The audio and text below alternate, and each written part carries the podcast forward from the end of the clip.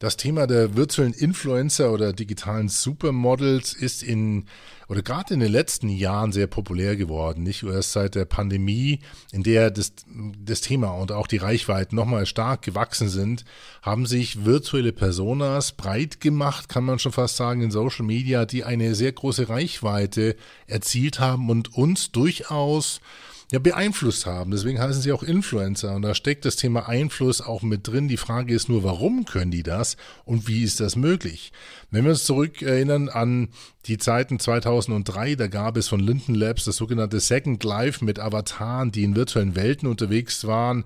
Und man hat sich hier und da mit Leuten angefreundet, die ja wahrscheinlich im richtigen Leben ganz anders aussehen. Das heißt, virtuelle Realitäten, virtuelle Körper, virtuelle Gesichter, da hat man sich immer schon dran, ja, erfreut oder eben auch nicht erfreut, aber man hat sehr viel reininterpretieren können und hat sich in Bewegungen, Bewegungsmuster, Gesichter, Gesichtszüge, ja, hat sich damit identifiziert und diese Identifikation ist ja im Endeffekt auch ein Trägermedium für Glaubwürdigkeit.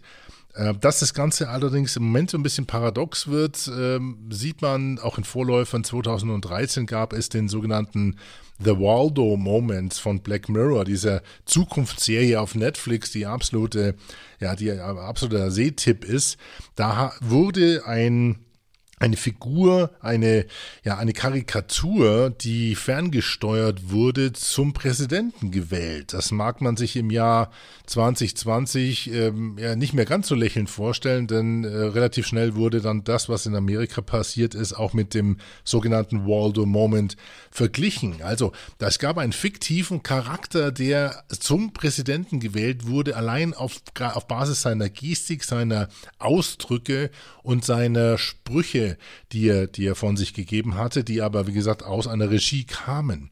Und wenn man dieses System hinter die virtuellen Influencer legt, dann ist man relativ schnell in einer Realität, in der wir jetzt gerade leben, mit, Gra mit Gravataren, mit Emojis, Memojis, in einer Welt von Facetune, von, von Catfish-Filtern, von Juno, Lo-Fi, G6. Das sind so die populären Filter auf Instagram, die uns, die jeden von uns auch schöner machen, anders aussehen lassen, glatter erscheinen lassen, die ja fast schon auch wirklich uns fast virtualisieren bis zu einem gewissen Grad, denn sie, sie entschärfen unsere Realität, unsere Authentizität und machen aus uns schon fast Avatare.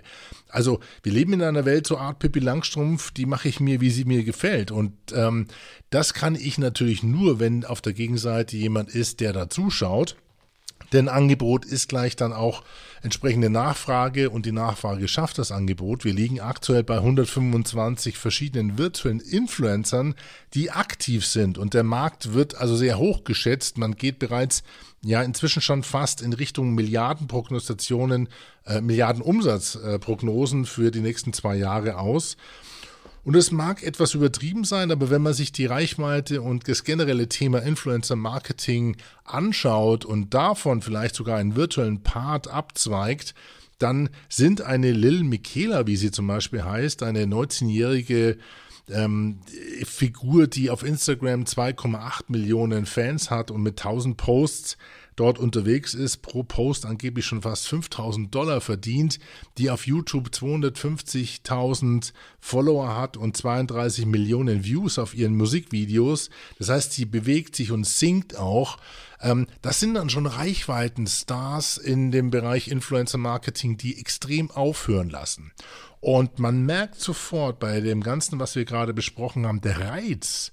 Der Reiz liegt ja darin, dass wir diese Personas steuern können. Und zwar vollkommen, fast vollkommen. Das heißt, wir haben hier keine launigen Influencer, die wir erst oder über deren Agenten wir schauen müssen, was sind die Kapazitäten, passt die Marke zu ihr, mag sie das überhaupt, ähm, hat sie jetzt gerade Lust auf mehr nachhaltige Produkte oder mehr Sportklamotten oder Sportprodukte, sondern ich kann sozusagen im Hintergrund steuern, was diese Person, diese Persona, dieser virtuelle Influencer anzieht. Es gibt inzwischen Software, die also meine Kleidung sozusagen direkt mit, mit zwei, drei Knopfdrücken optimal anpasst an die dieser virtuellen Influencer. Und wenn die dann auf Instagram ihre Stories machen oder ihr Live-Videos, Instagram TV, dann sieht das so aus, als würden die wirklich, ja, wie eine wie eine lebende Schaufensterpuppe mit einer eigenen Persona meine Produkte präsentieren.